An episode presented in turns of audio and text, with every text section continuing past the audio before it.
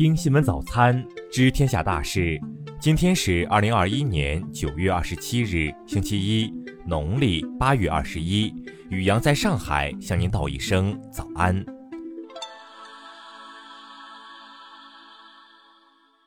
先来关注头条新闻。二十四日晚九时三十六分，江西南昌西湖区一男子当街持剪刀劫持一女子。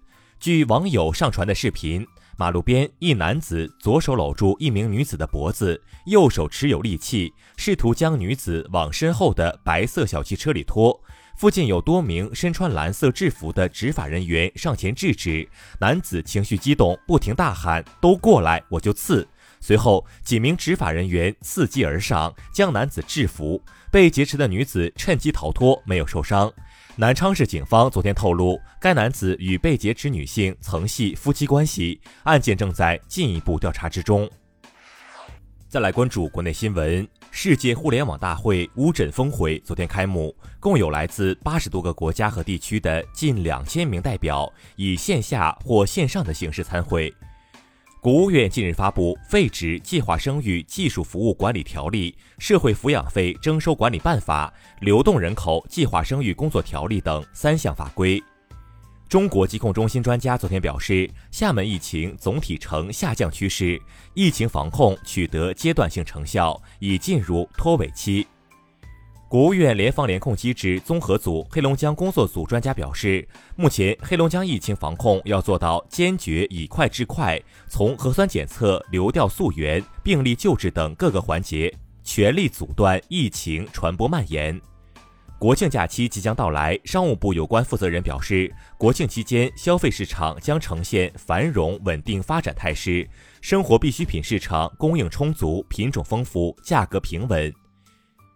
中国交通运输部预计，国庆假日期间，全国高速公路日均流量四千五百万辆左右，比去年同期下降百分之五，比二零一九年同期增长百分之五左右。昨天凌晨，四川雅安市暴雨引发山洪泥石流灾害，造成十七人失联。截至昨晚，有三人获救，两人遇难，仍有十二人失联。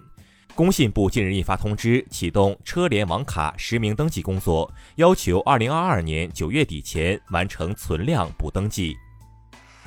再来关注国际新闻，近日，日本防卫大臣岸信夫称要以保卫领土方式保卫钓鱼岛。美媒指出，日本正在为中日之间可能的摊牌做铺垫。朝鲜劳动党中央委员会副部长金宇正二十五日再次提醒韩国，消除双重标准和对朝偏见，结束敌视政策。他说，只有保持公正和彼此尊重，朝韩首脑会晤等改善关系的事宜才会有所进展。联合国警告，随着冬季的临近，在阿富汗大约三千三百万人口中，至少有三分之一的人正面临迫在眉睫的饥饿，尤其是妇女和儿童。海地总理亨利在联合国发言时重申，要求外界提供司法协助，以调查总统莫伊兹遇刺案。伊兹于七月七日凌晨在其官邸遭袭身亡，其妻子马蒂娜·莫伊兹受伤。澳大利亚媒体报道，在潜艇订单风波之后，澳大利亚总理莫里森承认法国总统马克龙仍不接他的电话。法国也暂未公布让大使重返澳大利亚的计划。德国联邦议院选举昨天开始投票，选举将决定各政党在联邦议院的席位。获得多数席位的政党或政党联盟将组建新一届政府。西班牙拉帕尔马岛的老昆布雷火山近日猛烈喷发，目前当地机场已完全关闭，进出岛的唯一方式是轮渡，大批民众紧急撤离。据美媒报道，火机供应商发出警告，因天然气价格上涨导致保鲜用的二氧化碳供应不足，英国在今年圣诞节可能无法吃到火鸡。再来关注社会民生新闻。十九年前，广东省中山市横栏镇发生一起命案，由于当时技术手段有限，案件陷入僵局。办案的陈警官削发明志，提醒自己不忘追凶。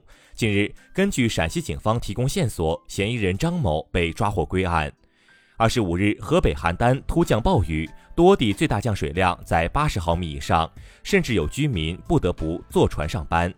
近日，有网友举报江南布衣童装印有不当图案，昨天，杭州西湖区微博通报已约谈涉事企业并开展调查。沈阳市近日发布规定，房地产开发企业不得明示或暗示购买者可签约入读、划片入读某特定中小学，中介不得以学区房名义挂牌二手房。今年五月，兰州动物园闭园。昨天，改建后的兰州野生动物园开园，门票价格由原先的十元变为一百五十元，引起兰州市民热议。